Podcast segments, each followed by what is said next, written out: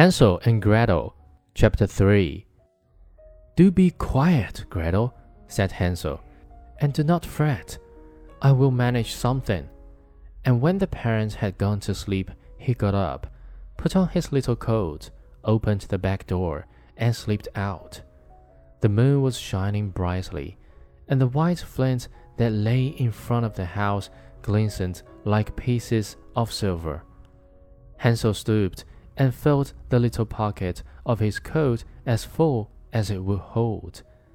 Then he went back again and said to Gretel, Be easy, dear little sister, and go to sleep quietly. God will not forsake us, and laid himself down again in his bed.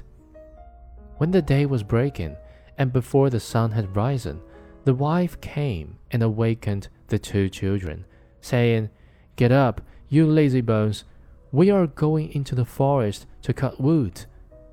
Then she gave each of them a piece of bread and said, That is for dinner, and you must not eat it before then, for you will get no more.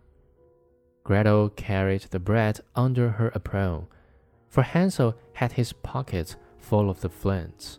Then they set off together on their way to the forest.